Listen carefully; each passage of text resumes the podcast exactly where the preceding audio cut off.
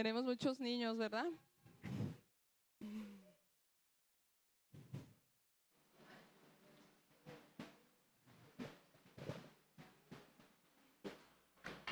Ok, vamos a cerrar nuestros ojos y vamos a poner la mano en nuestro corazón. Y vamos a darle gracias a Dios porque aún sigue latiendo, ¿verdad?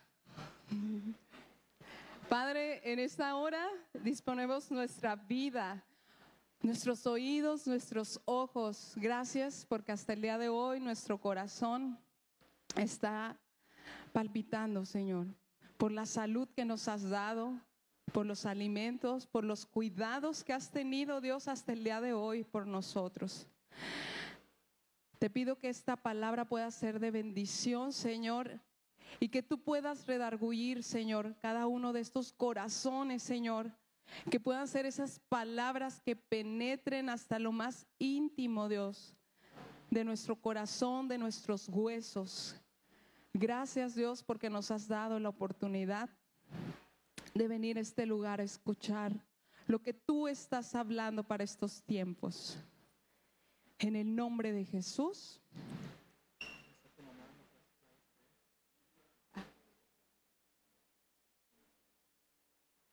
Amén. Ok.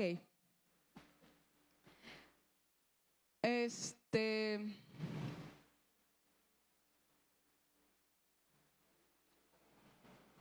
¿Cómo estuvieron esta semana? Bien, todos decimos bien.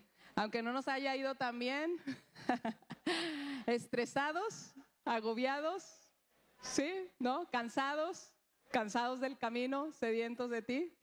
Ok, quiero empezar haciendo unas preguntas. No sé si las van a alcanzar a leer, pero yo sé que traen celular.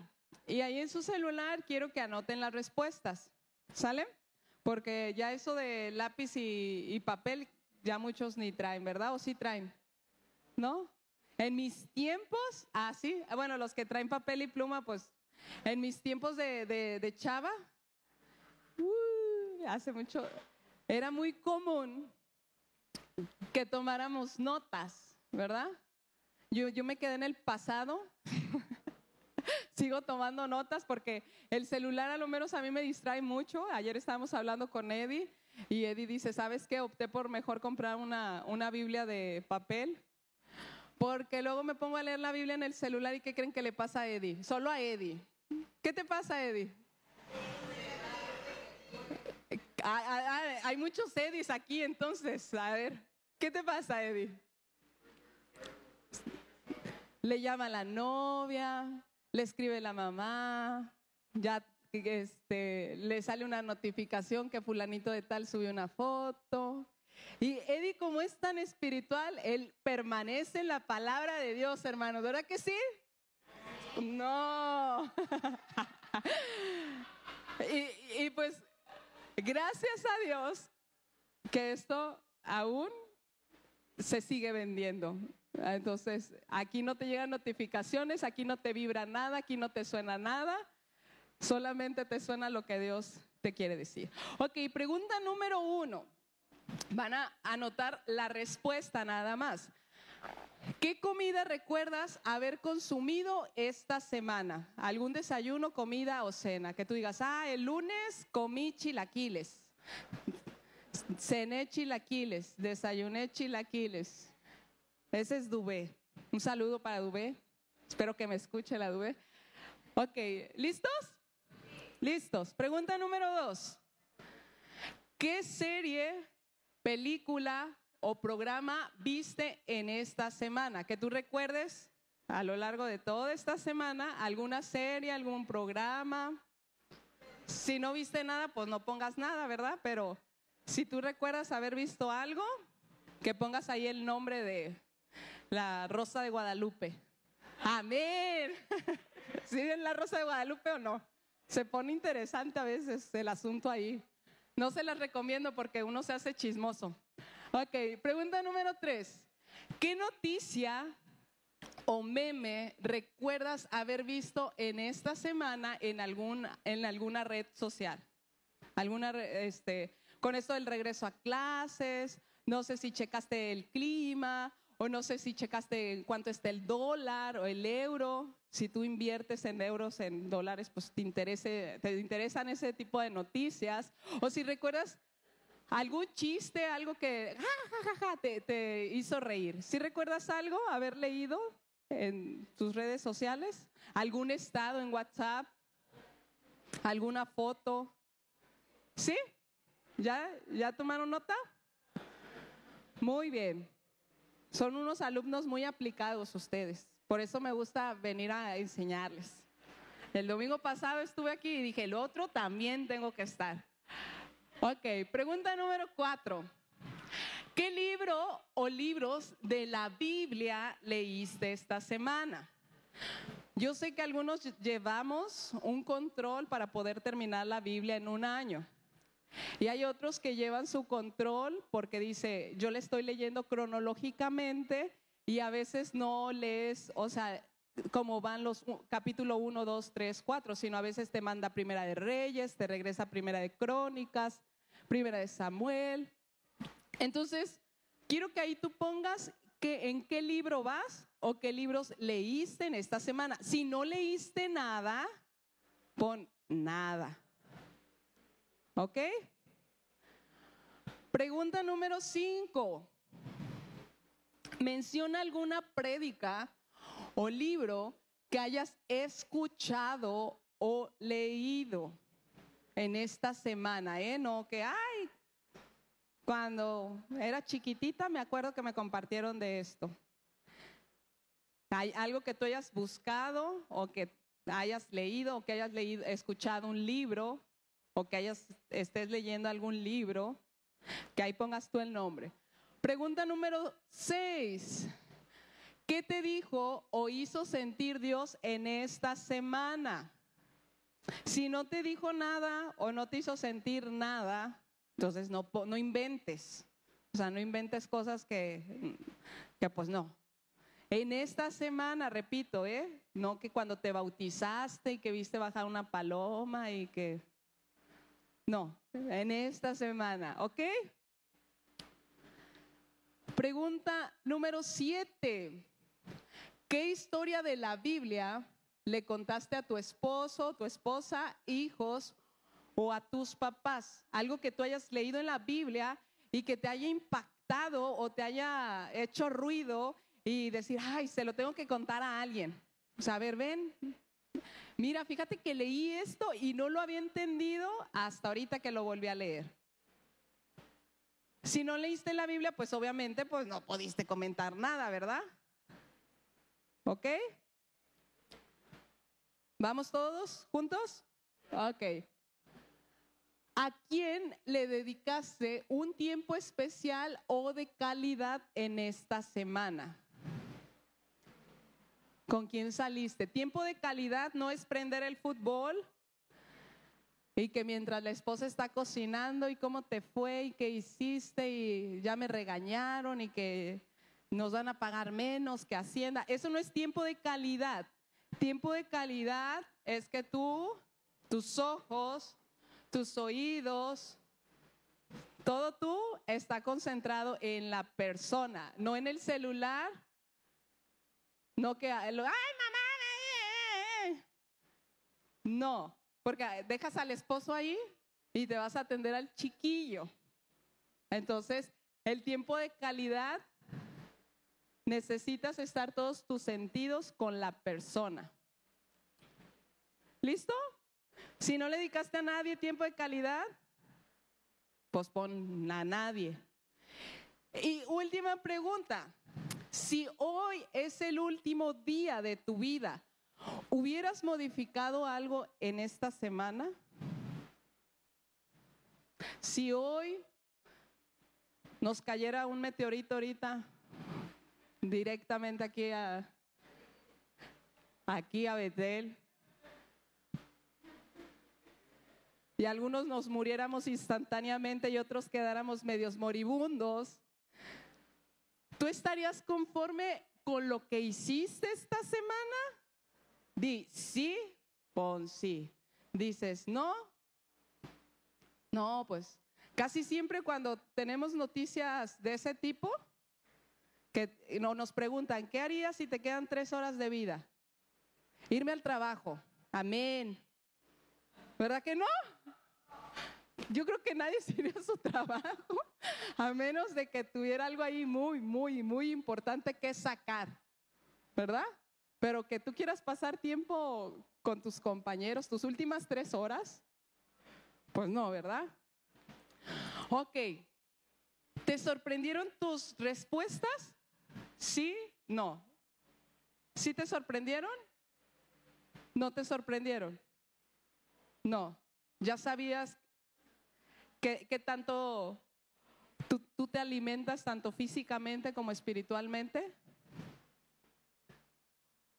¿Qué tanto se compara lo que tú desayunas, comes y cenas? ¿Quién hizo tres comidas al día mínimo? Porque habemos otros dragones que, que comemos a cada ratito y que la frutita y que vamos a los duritos con pepino. Amén, los tostitos, la pizza, llegas a tu casa y le sigues comiendo.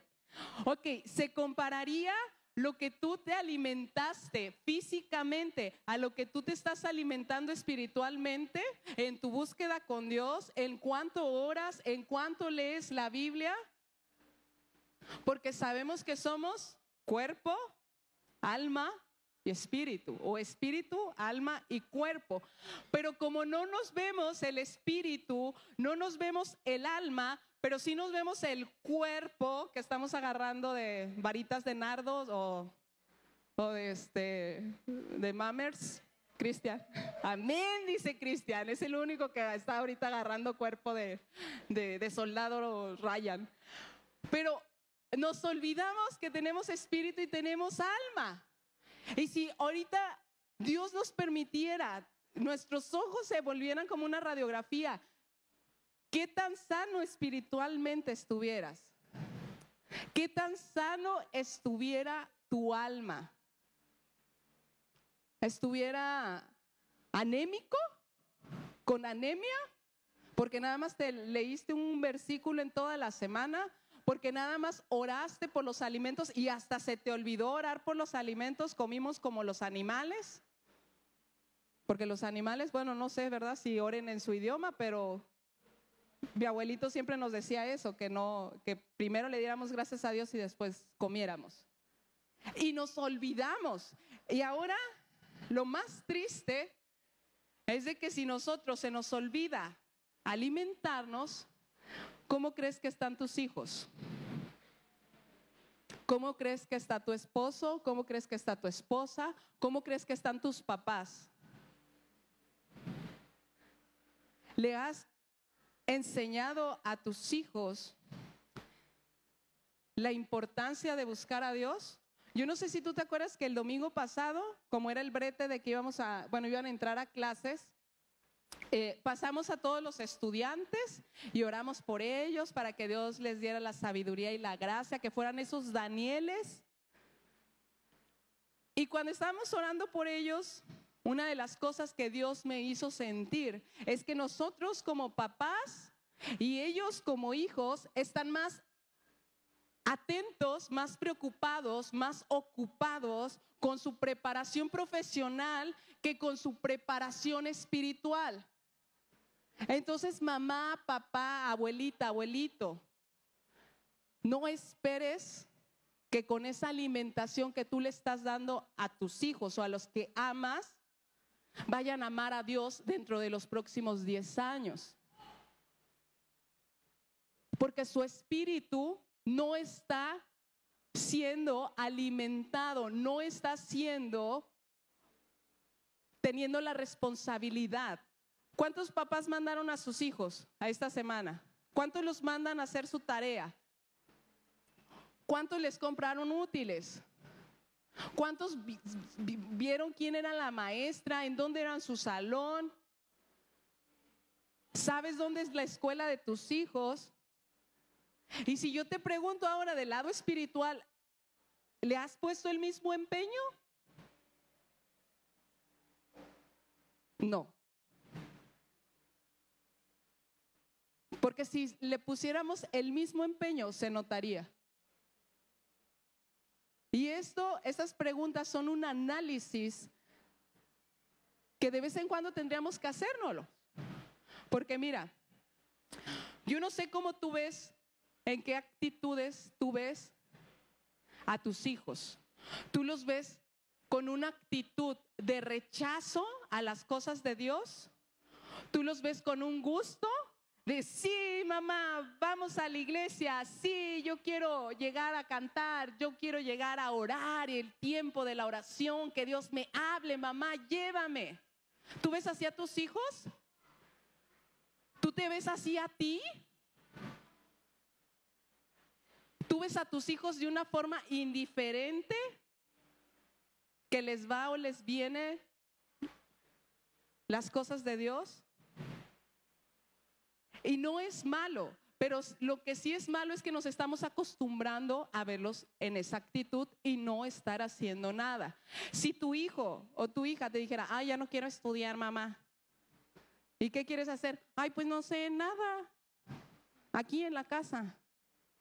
Yo no sé cuántos papás, ¡eh! Mi hijo se queda en la casa, sí, wow se quedó en la casa, estoy bien contento porque ahí no va a hacer nada, y va a estar pegado en el celular y va a estar pegado en la tele. ¿Si te diera gusto? ¿Cuánto tiempo tú le permitirías estar así? ¿Una semana? ¿Un día? ¿Un mes? ¿Un año? No trabaja, no estudia, no hace de su vida nada. ¿Sí? Papás, quiero que levante la mano uno que diría, yo sí, sí, que haga eso, mi hijo, que no estudie, que no trabaje. No, ¿verdad? Al contrario, si nos dice no quiero estudiar, no, mijito, no es que quiera, es que va a ir a la escuela. No es que me, me quiero ir a jugar fútbol o me quiero ir con mis amigos. No, mijito, vayas a la escuela. Los papás nos hemos enfocado y nos hemos esforzado tanto en eso que hemos descuidado el otro. Y te quiero hablar rápidamente porque no me quiero extender mucho porque dicen que, que los oídos aguantan lo, lo que las pompis aguantan estar sentadas. Entonces, vamos rápidamente al libro de Primera de Samuel 2. 2.17 al 19.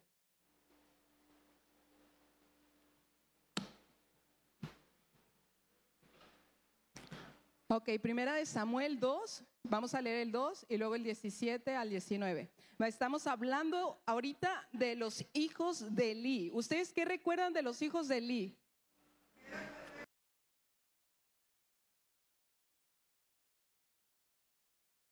No respetaban la iglesia, ¿qué más? Ni a las mujeres. es todo. Mi suegra se ganó el premio. ¿Saben? Antes de empezar a leer, es triste que nosotros, cuando damos clases a sus hijos y hacemos preguntas sobre la Biblia, y el escuchar no sé. Porque no son niños nuevos, no son adolescentes nuevos. Cuando una persona nueva llega, se le instruye, se le ama, se le abraza, se le motiva. Pero cuando tienes a un adolescente de 14 años que no sabe quién fue Samuel, que no sabe quién fue Elí, que no sabe quién fue Jesús, qué milagros hizo Jesús, cómo se llamaban los papás de Jesús, que no sabe el orden que, contiene la Biblia. No estoy hablando de otra iglesia, estoy hablando de esta iglesia. ¿Saben de quién me hablan? De ustedes. Y, me, conmueve. O sea, no, no te estoy regañando, mamá y papá. O sea, quiero que despiertes y que te pongas alerta y que te motives a decir, así como le exijo a mi hija que se aprenda la tabla del 2, del 3, del 4 y la abuelita le da dinero por cada tabla que le dice, Sammy, ¿cómo crees que está? Motivada. ¿Y por qué la motivamos? Porque dice que ella no quiere saber nada de las matemáticas, que ella quiere bailar. ¡Ay, la bailada! Hija, te quedan tres años más de matemáticas. Vas a entrar a la secundaria y te quedan más años de matemáticas. Vas a entrar a la prepa y te quedan más años de... Vas a entrar a estudiar una carrera si tú quieres estudiar veterinaria, medicina, enfermería. ¿Te enseñan?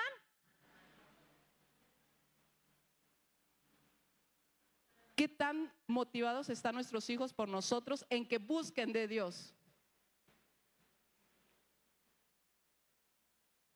Ok, vamos hablando otra vez, aterrizamos. Los hijos de Eli.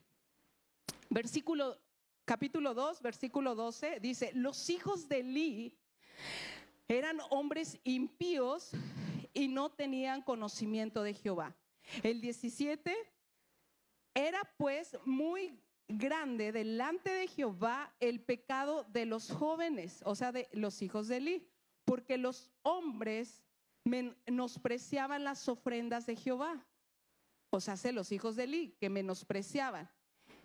Y en el versículo 18 y 19 dice, y el joven Samuel ministraba en la presencia de Jehová vestido de un efod de lino y le, y le hacía a su madre una túnica pequeña y se la traía cada año cuando subía con su marido para ofrecerle el sacrificio acostumbrado.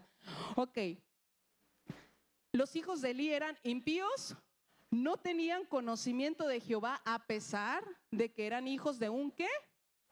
Sacerdote. Menospreciaban las ofrendas. En el versículo 22 al 25, una característica de Elí, dice, Elí era muy viejo y oía de todo lo que sus hijos hacían con todo Israel y cómo dormían con las mujeres que velaban a la puerta del tabernáculo de reunión. Y les dijo, ¿por qué hacéis cosas semejantes? Porque yo oigo de todo este pueblo vuestros malos procederes, hijos. No, hijos míos, porque no es buena la fama la que yo oigo. Pues hacéis pecar al pueblo de Jehová. Si pecar el hombre contra el hombre, los jueces lo juzgarán. Mas si alguno pecare contra Jehová, ¿quién rogará por él? Pero ellos no oyeron la voz de su padre, porque Jehová había resuelto hacerles morir. Otras características, dormían con las mujeres, no tenían buena fama y no escucharon la voz de su padre. Pregunto, si ellos no escucharon la voz de su padre, ¿habrán escuchado la voz de Dios? ¿Por qué? Si estaban ahí en el templo. Eh, ¿Por qué qué? Porque no querían. A pesar de que ellos veían todo lo que su papá hacía, ellos no querían conocer a Dios. Yo no sé si Eli fue disciplinado en agarrarlos, enseñarles, instruirlos, o simplemente fue un papá que le costaba decir no. Que amaba tanto la paz y la comodidad que no ejercitó su autoridad para corregir los malos hábitos ni las pasiones de sus hijos. No era firme ni decidido y predominaban los malos hábitos. Así era Elí. Papás, entre más importancia tú le des a tus hijos, entre más tú los veas como tus príncipes y tus princesitas, que la mamá le tiene que lavar, planchar, hacer el desayuno, hacer la comida. ¿Cuántas mamás hay así? Ya no, ninguna. Aquí todas los hijos les, les hacen las cosas, ¿verdad? Que sus hijos no recogen los platos, no lavan, no tienen alguna responsabilidad en su casa. Entre más importancia y relevancia le das a tu hijo, el resultado va a ser que vas a tener hijos soberbios y rebeldes, que van a creer que el mundo no los merece porque sus papás le han enseñado que ellos son lo más importante. Mi hija, a esa edad que tiene, me ha preguntado, mamá, ¿quién te importa más, Dios o yo? A ver, ¿qué le contestarían ustedes a mi hija?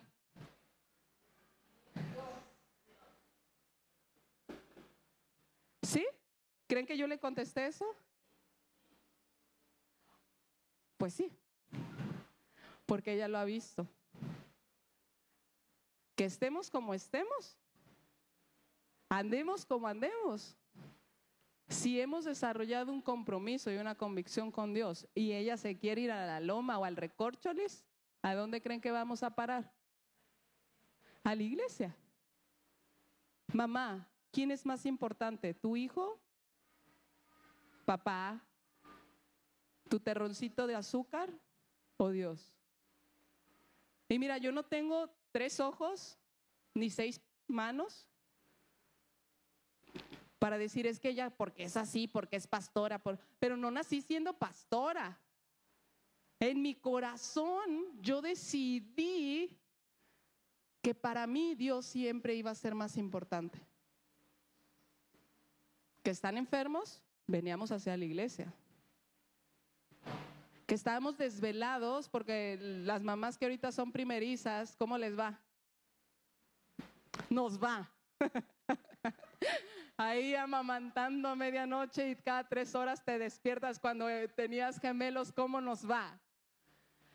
Y sabes, tú les puedes preguntar a los jóvenes más viejos, ¿cuántas veces yo falté a una reunión a enseñarles, a compartirles, a hacer un convivio, a hacer una fiesta, a hacer alguna actividad? Tú les puedes preguntar cuántas veces yo falté por una razón así. Y tus hijos, mira, en todo están.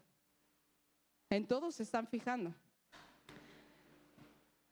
Y aquí algo que yo no sé si tú lo habías visto, ahí mismo en el versículo 27, dice, vino un varón de Dios a Elí y le dijo, así ha dicho Jehová, no me manifestaré yo claramente a la casa de tu padre cuando estaban en Egipto, en casa de Faraón. Vamos a irnos al 29, 30 y 34.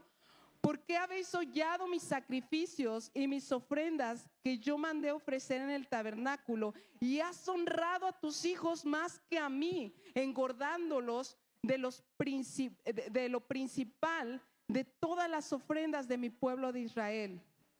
Por lo tanto, Jehová, el Dios de Israel, dice, yo había dicho que tu casa y la casa de tu padre andarían delante de mí perpetuamente, mas ahora ha dicho Jehová, nunca yo tal haga, porque yo honraré a los que me honran y los que me desprecian serán tenidos en poco.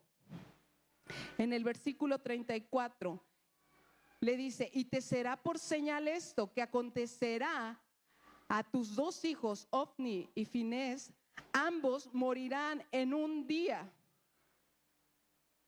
Y yo me suscitaré un sacerdote fiel que haga conforme a mi corazón y a mi alma, y yo lo edificaré casa firme. ¿Cuántos de aquí Dios les ha dado promesas? ¿Sí te ha dado promesas a tus hijos? ¿Ha hablado Dios de tus hijos? ¿Ha hablado Dios de tu descendencia? ¿Sí? ¿Tú crees que a Elí no le había hablado de sus hijos? Y era más grande el pecado que Dios le dice, nunca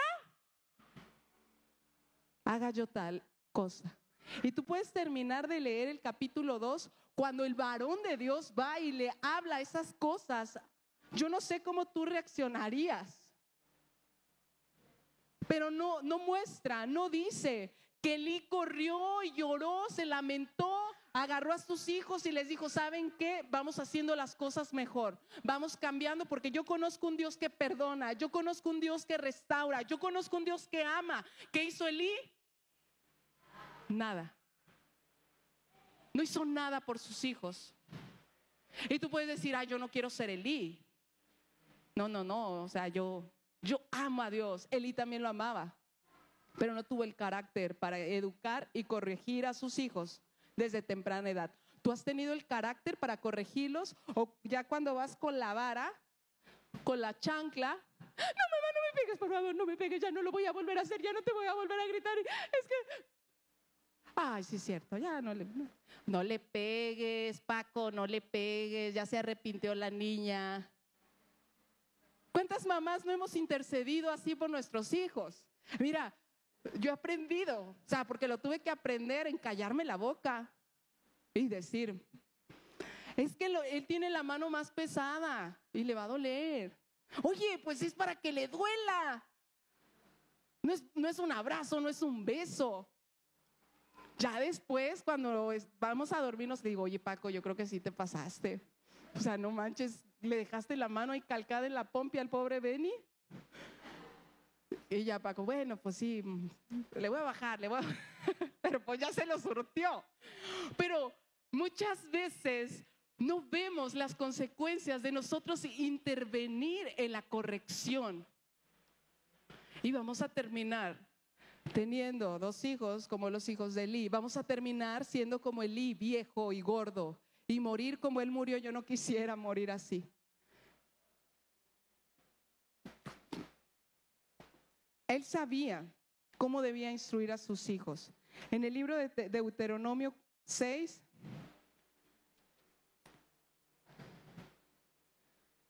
6, 4 al 9 dice, oye pues Israel, Jehová nuestro Dios, Jehová uno es.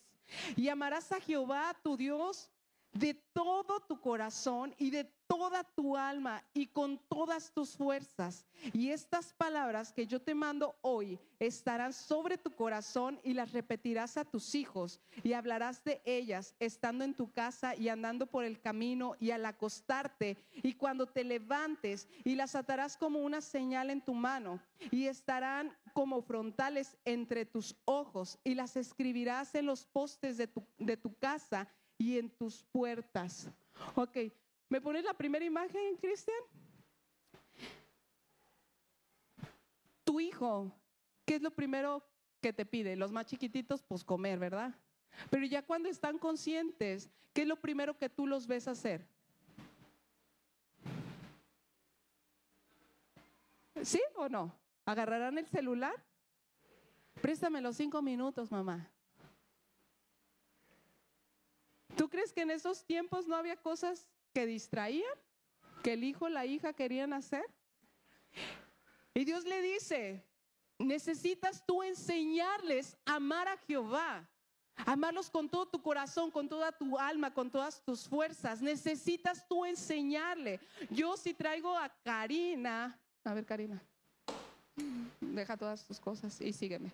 Ok, si yo traigo aquí a Karina, yo soy arquitecta y la llevo a ver una casa y la traigo otra vez a ver una, cimentación y vamos a hacer un colado. ¿Tú crees que por eso Karina va a ser arquitecta? No. ¿Y tú crees que por tú traer a tu bella criaturita y tu bella bendición aquí que esté sentadita y va a aprender a amar a Dios? No. ¿Va a aprender a adorar a Dios? Tampoco. ¿Quién necesita enseñarle? Yo. Párese, cierre sus ojos, levante sus manos. Ey, ¿a dónde? A ver. ¿A dónde vas? ¿A dónde vas? No, no, no, no, no es tiempo de jugar. ¿Aquí? ¿Para esta? No, no, no. Venimos a adorar a Dios. Hay tiempo para todo. Te estoy diciendo lo que yo hago. No sé qué te va a decir Dios que tú hagas. ¿Que te lo amarres? No sé. Pero, o sea, te hablo créelo que con mi corazón, porque nosotros, nosotros hemos creído o estamos con la idea de que con el simple hecho de que ellos vengan, estén allá 40 minutos, una hora escuchando de Dios, van a amar a Dios. No. Que con que ellos vean cómo toca Eddie, cómo toca Gael, cómo toca Nalu, cómo toca Vania, con eso ellos van a aprender a adorar. No. Necesitas tú trabajar. Necesitas tú ponerte a, tiempo de la palabra, vamos a leer, no que ya tengo sueño, no que tengo muchas cosas que hacer, no me importa. Te sientas y escuchas. Es una disciplina. No es que mis hijos son bien inquietos, los míos también. ¿Qué estrategias Dios te va a dar? No lo sé. Si es comprarles huevitos Kinder, si es comprar eh, una historia y que la iluminen y que la recorten, que la peguen, no lo sé, pero no nos hemos estado esforzando, iglesia. y los tiempos que se vienen. ¿Tú estás preparado para que tu hijo, tu hija sea arrebatado por el gobierno? Eso le pasó a Daniel. 13, 14, 17 años, Daniel fue llevado a Babilonia. ¿Cuántos años tiene tu hijo? ¿Analú está lista para ser arrebatada por el gobierno? ¿Fernanda? ¿Nuestros bebés? Samuel, su mamá, cada año, cada año.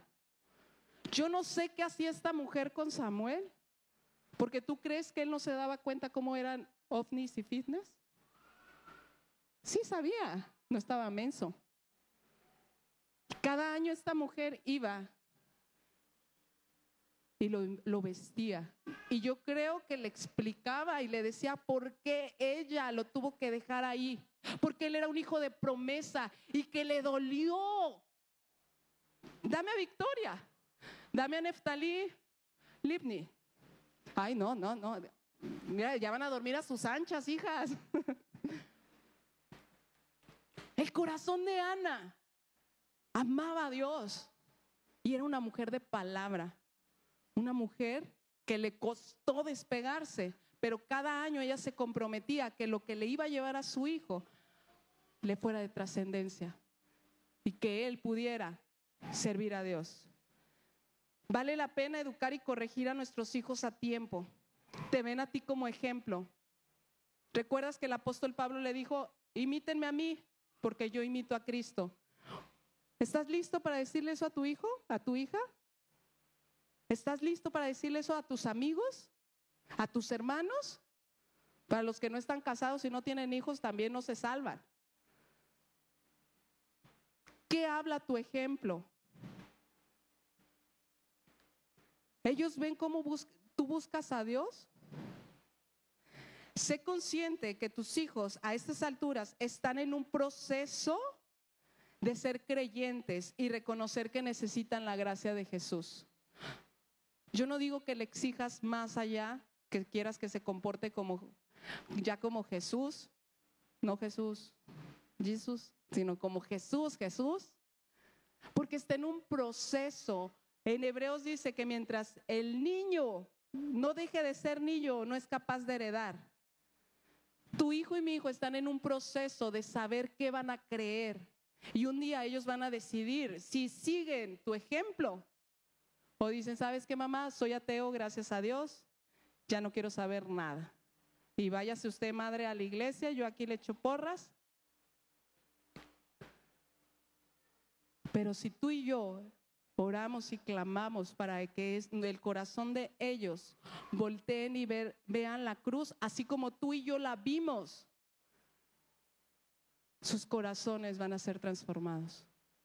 Necesitamos caminar esto con paciencia, pero con esfuerzo y dedicación. No nada más los domingos, sino todos los días. ¿Tú qué crees que pasó con los hijos de Samuel? ¿Has escuchado que Samuel tuvo hijos, que se casó? ¿Y qué pasó con sus hijos? No eran tan espirituales. Ok. Vamos a primera de Samuel. Ahora vamos con Samuel a ver cómo le fue con sus hijos.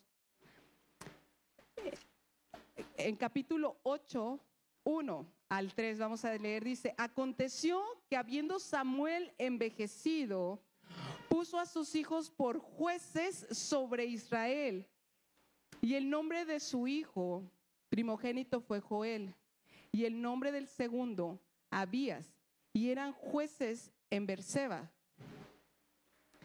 Pero no anduvieron los hijos por los caminos de su padre. Antes se volvieron tras la avaricia, dejándose sobornar y pervirtiendo el derecho. Tras. ¿Qué fue lo que pasó? Yo creí que pues iban a salir buenos como el padre, ¿no?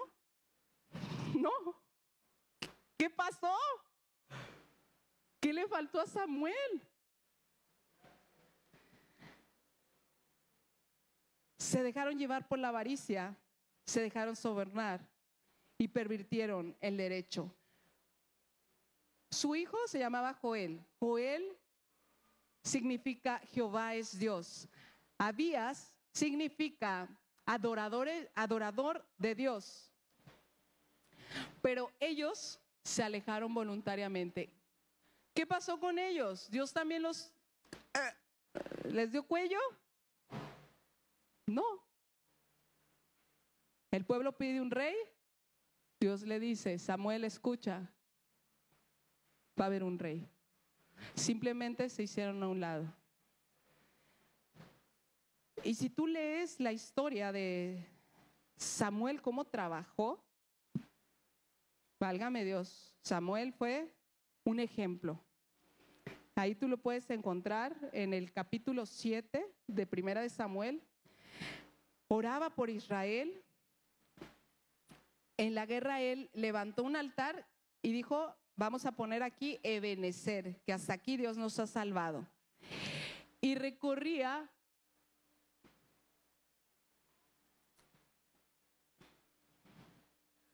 Ay, bueno, ¿con qué? Recorría cada año aquel puntito, no sé si lo puedes poner con el ordenador, ¿sí se puede? Agarraba y donde dice Gilgal, cada año iba a juzgar, a orar, a ver qué necesidad había Gilgal, Betel, Mispa y llegaba a Rama o Ramá. Ahí vivía Samuel. Cada año Samuel agarraba sus, sus chinches, su maleta, mochila al hombro y vámonos porque Dios me está mandando. ¿Sabes lo que yo puedo ver aquí de Samuel? Que él fue ejemplo. Pero se olvidó de invertir en sus hijos. Tú eres ejemplo aquí en la iglesia, eres líder, eres coordinador, eres maestro, eres del grupo de profetas, eres de los que están en la puerta, eres de los de la alabanza, eres ejemplo. Pero Dios quiere que tu familia también le conozca. Y para eso yo no sé si tú has escuchado hijos de pastor. ¿Qué? Espérate lo peor. Hijos de líderes. Espérense lo peor también, no crean que se quedan fuera de esto. ¿Por qué crees que, que sería así? ¿Por qué tendrían que esperarse lo peor de mis hijos? ¿Por qué? Si yo los amo, ellos han visto que yo amo a Dios, si ellos han visto que venimos y a la iglesia, ellos nos han visto que vamos y damos consejería, si ellos han visto que, este, que lloramos con los que lloran y sufrimos con los que sufren y que todos los viernes a las reuniones, ¿y por qué vas a la reunión, mamá? ¿Por qué no te quedas en la casa con nosotros? ¿Por qué no? ¿Por qué no sé? ¿Por qué sería lo peor? Porque Dios quiere que no te olvides de tu familia. Bien puede ser aquí la más ungida y la más fregona para pasar y compartir y que Dios te use en sanidades y en la oración, pero si tus hijos se pierden, ¿de qué te vale ganarte el mundo entero? Y Dios quiere que nosotros como papás no solamente te enfoques o te enfrasques en lo que Dios a ti te ha dado, sino que también tú tomes ese tiempo de calidad en donde pases tiempo con tus hijos, en donde los abraces, en donde rías, en donde los escuches. Nunca es demasiado tarde para empezar. No es que están chiquitos, ¿qué me puede decir Benny? No, ay, no es que ya están muy grandes y la escuela están muy ocupados. Pero yo creo que a Samuel le dolió que sus hijos hayan sido desechados por parte de Dios. Y Dios no quiere ni que tú seas como Elí, ni como que terminen tus hijos como los de Elí, y que tú tampoco seas un Samuel bien ungido y bien trabajado y bien esforzado en lo que haces, pero tus hijos bien olvidados y bien perdidos y que no les estás dedicando el tiempo que ellos requieren. Dios te los mandó para que fueran una bendición. ¿Por qué crees que le decimos, ay, mira, ahí viene con su bendición? Con sus cinco bendiciones. Si quieres otro, no. ya ahorita no lo vemos como una bendición. ¿Cuántos hijos quieres tener? No, no quiere. ¿Cuántos hijos tú dijiste que querías tener? Tampoco dijiste, también dijiste que gemelos no querías, porque Gael, quiero que sepan que su papá es gemelo y su mamá es cuata. Entonces, ¿cuánta posibilidad de que Maite, si se casa con Gael, tenga gemelos? Mucha. ¿Y qué crees que dijo Maite? Yo no quiero tener bebés, lo voy a mandar a que se opere él. Eh, no quería gemelos, pero decía, no, es que veo y que la escuela y que los partos y que a mí me asusta. Ya no lo vemos como bendición, lo vemos como carga, como algo cansado. Y Dios quiere que el día de hoy tú cambies esa mentalidad. Cata, ¿cuántos hijos quieres tener? Mis hijos siempre le dicen a Cata, ¿cuándo vas a tener un bebé? Y Cata, Dios. No, ahorita no, tres años, tres años. Tristemente, tristemente hemos caído en cosas que el mundo está agarrando por ese rumbo. Y para terminar, quiero hablarte del más importante. Cuando estaba escribiendo esta parte, creo que, que Dios habló a mi corazón y yo no sé si tú todo lo demás te lo vas a, vayas a quedar o no, o te sirva de, de que te pongas las pilas y trabajes con tus hijos. Pero yo le decía, Dios, ¿por qué tú quieres que yo, por qué pusiste esto en mi corazón para hablarlo aquí? Porque cuántas veces no has escuchado esas historias. Muchas. Y en el libro de Lucas, Lucas 2.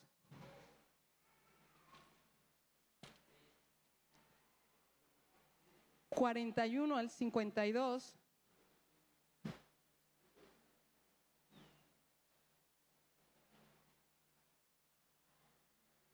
Dice, iban sus padres todos los años a Jerusalén en la fiesta de la Pascua.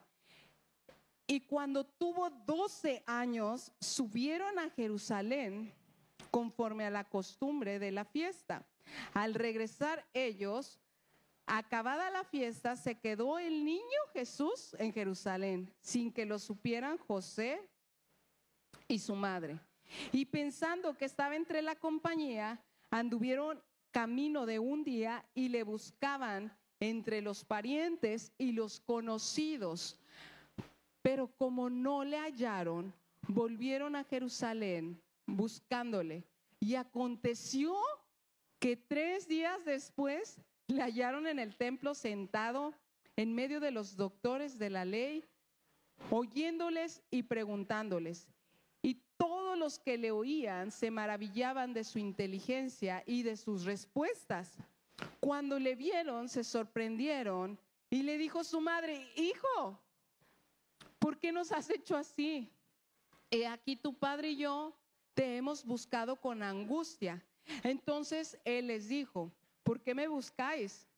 ¿No, sabe, ¿No sabéis que en los negocios de mi padre me es necesario estar? Mas ellos no entendieron las palabras que les habló y descendió con ellos. Y volvió a Nazaret y estaba sujeto a ellos. Y su madre guardaba todas estas cosas en su corazón. Y Jesús crecía en sabiduría y estatura y en gracia para con Dios y con los hombres. Ok, 12 años tenía Jesús cuando se les pierde. ¿Se te ha perdido un hijo? Fuiste tú la que se me perdió, pero ¿qué se siente perder un hijo? ¿Qué, qué sí? A usted, el Alex, ¿verdad? ¿O Beto? Julieta. Ay, esa Julieta. ¿A mí, ¿Quién se le perdió? Ni. Válgame Dios. ok. Esos minutos, ese momento, ¿qué sentiste? Ah, ya de estar ahí escondido, ahorita sale. A los papás, ¿a cuántos papás se les ha perdido su, bendición? Ah, ok. Ahora imagínate, María y José habían sido destinados para tener al Salvador. Entonces, pásale, Eddie, por favor, sea nuestro Salvador el día de hoy. Imagínate que Eddie tiene 12 años. ok. Y una vez, fíjate, te voy a contar. Este, Benny estaba jugando en la plaza en Compostela a las escondidas. Se puso a jugar con una niña, compañerita de ella, y ahí estaban en la plaza.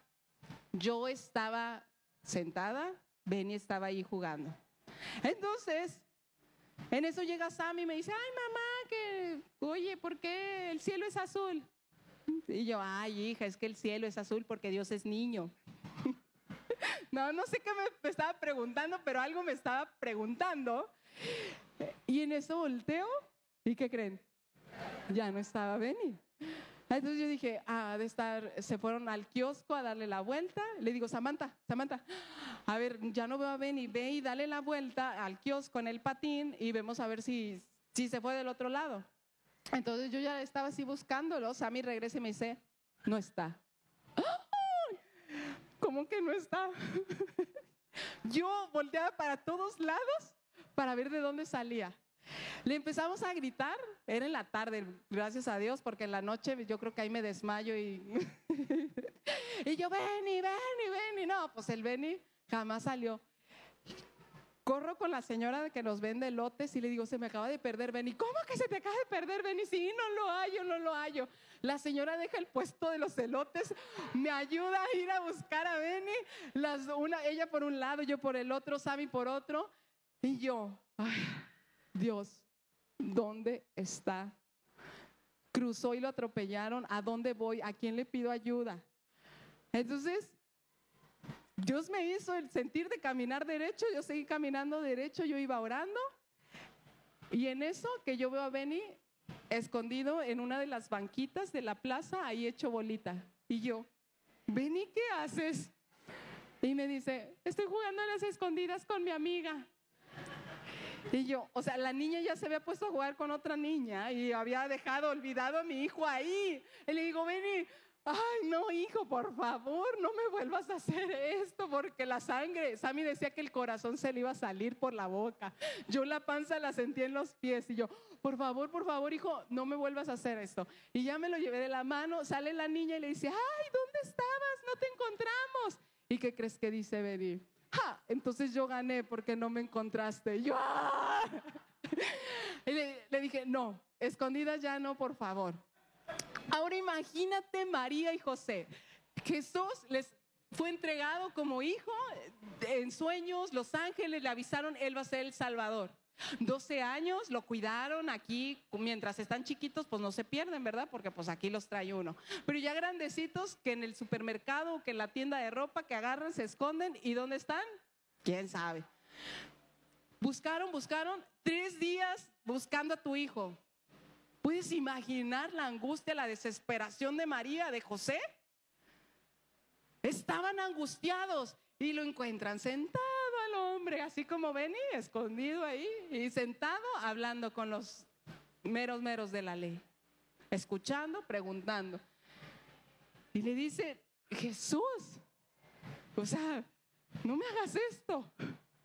Jesús le dice, es que mi padre me es necesario estar aquí con toda su paz, yo creo, y María toda angustiada, llorando, despeinada, eh, no sé cómo tú te imaginas una mamá buscando a su hijo. María, el que no tiene hijos, ya hasta Torito lo, lo invoca. Pero ¿qué crees?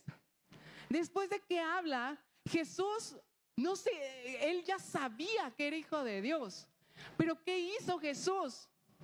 Descendió con ellos. Descendió. Él sabía quién era pero él sabía que no era su tiempo y que la autoridad que le había sido dada todavía no era su hora para llegar a hacer milagros, señales, sanidades. No. ¿Cuántos años duró con su papá y su mamá? 30 años. 30 años. ¿Qué crees que hacía Jesús en su casa? ¿Trabajar? Yo no me lo imagino echado en su cama y María y José echándole aire porque era el hijo de Dios. No mijito, entrele a la, a la carpintería. Mira, así se trabaja, así se hace, así se corta. Jesús reconocía la autoridad que Dios le había dado como sus papás, aún él siendo Dios, que decía, me someto a tu autoridad. ¿Qué tan sometible eres tú? ¿Te gusta someterte? Está difícil. Después de eso, de que Jesús tenía 12 años, se va 18 años con sus papás. Otros 18 años. En someterse, en escuchar, en obedecer, en trabajar. Y algo muy importante que decía, él crecía en sabiduría y en estatura para con Dios y para quienes? Los hombres. Entonces, Dios no quiere que tú seas un bueno para nada en esta tierra, sino que tú tengas un propósito, que tú estudies, que tú te esfuerces, pero que tú también te prepares. Papá, mamá, hijo, joven, adulto, que tú te prepares y tú estés creciendo tanto en sabiduría con las cosas que se requieren ser ejemplo aquí, pero también que te prepares en las cosas que Dios está diciendo, que Dios está poniendo en tu corazón. ¿Cómo puedes honrar a Dios si no honras a las autoridades que Dios te ha puesto? ¿Tú honras las autoridades de aquí? Tú me puedes decir, honro al presidente. Pues sí, yo también lo honro porque no lo vemos. Cabecita de algodón, un saludo también. No lo honramos. ¿Honras? Con el que vives, con el que le ves los defectos, con lo que le ves las equivocaciones. ¿Cuántos hijos de aquí saben que tus papás tienen defectos? ¿Y sabes qué te dice Dios? Honralo. Te está diciendo, honralo si no es cristiano, honralo. Si es un borracho, honralo. Si es una aleluya entregada y comprometida en la iglesia, pero en tu casa es una hipócrita, gritona, mandona, grosera, ¿qué te está diciendo Dios?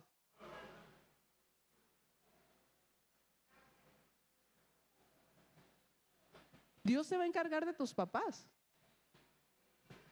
Pero lo que a ti te está demandando es honra. Es bien difícil someterse y honrar a alguien cuando tú lo ves y dices, mm, no canta bien, no se viste bien, llega tarde, no cumple lo que dice, no esto. Así somos los hijos de, de buena onda con nuestros papás. Me dice que me va a comprar y no me compra, me dice que me va a llevar y no me lleva. Y Dios quiere que a pesar de los defectos que Paco y yo tenemos, te puedo enumerar muchos, tú aprendas a honrarnos. Créelo que estos días yo le he dicho, Dios, ¿por qué? ¿Por qué tú nos pusiste como pastores? Yo no me siento ni la más capaz ni la más apta para instruir, para amar, para llevar, para todo lo que implica ser pastores. ¿Por qué? ¿Y sabes qué Dios me dijo? A pesar de muchas cosas, muchos defectos que tanto Paco vio en su casa como yo vi en, la, en mi casa, nuestro corazón estaba sometido. Yo estando en la prepa, yo me quería ir a mochila al hombro y compartir y predicar y que Dios me ama. ¿Y sabes qué me dijeron mis papás? no te vas. Y yo, ¿por qué? Si es para Dios. Entraste a estudiar, termina. Le dije, ok, ese es el requisito para servir a Dios. Me voy a esforzar. Y créelo. Créelo que no es fácil. Pero es algo que tú tienes que decidir aquí en tu corazón. No es porque uno quiere estar encima de ti que se crea superior.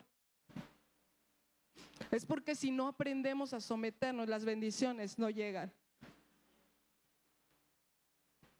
Dios te quiere para rica, para muchas cosas. Pero si tú no aprendes a ser fiel en una congregación, en escuchar y obedecer, esas bendiciones no van a llegar. Y yo tuve que estudiar. Y aquí está mi boleta.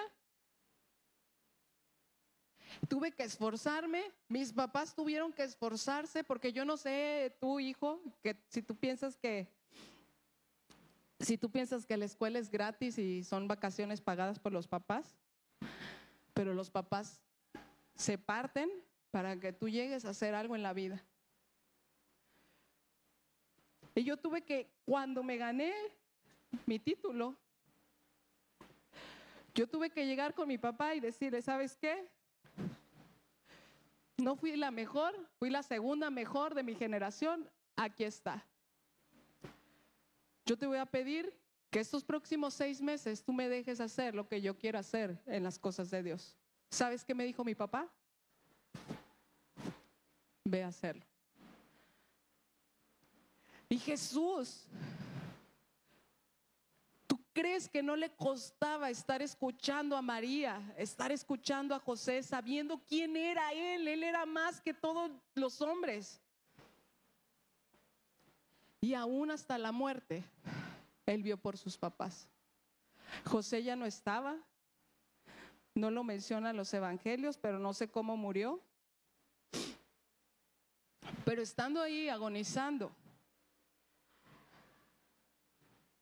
estando ahí colgado y diciendo, Padre, lo logré. Logré llegar a la meta que tú me diste. Volté a ver a la cruz y ¿sabes a quién ve? A su mamá. Y le dice, ¿sabes qué? Juan, te encargo a mi mamá. Siendo el Dios. Él la podía cuidar, él podía hacer mucho más allá en el cielo, pero aún las cosas que estaban en la tierra, el tener una mujer viuda y que sin hijos o sin Jesús, que era el primogénito, era menospreciada. Y aún en ese momento Jesús estaba diciendo, te encargo de ella. Hoy en día los hijos no respetan a sus papás, menos respetan a Dios. Hoy en día lo que quieren los hijos es salirse, prepararse. Los castigamos a nuestros papás en no contarles las cosas que tiene nuestro corazón. Y Dios quiere que tú puedas cambiar eso. Me gustaría que tú puedas ver esta parte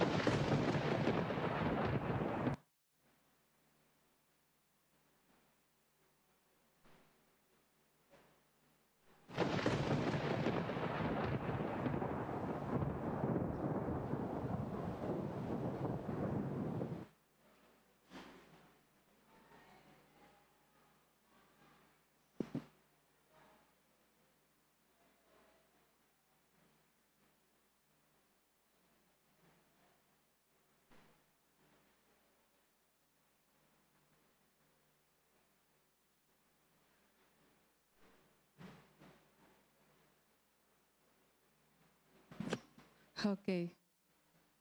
No sé si se va a poder o no, no es novedad. Casi siempre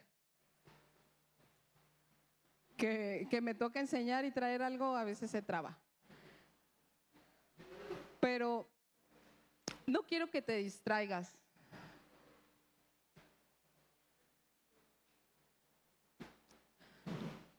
Dios quiere restaurar tu relación como papá con tus hijos.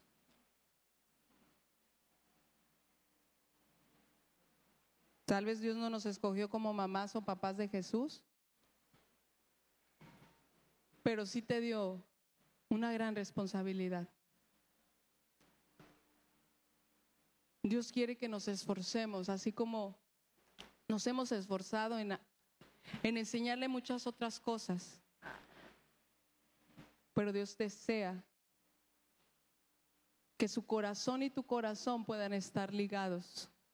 Que tus hijos, que los hijos y los papás puedan amarse, puedan perdonarse. Que los hijos aprendan que es honra, que es respeto,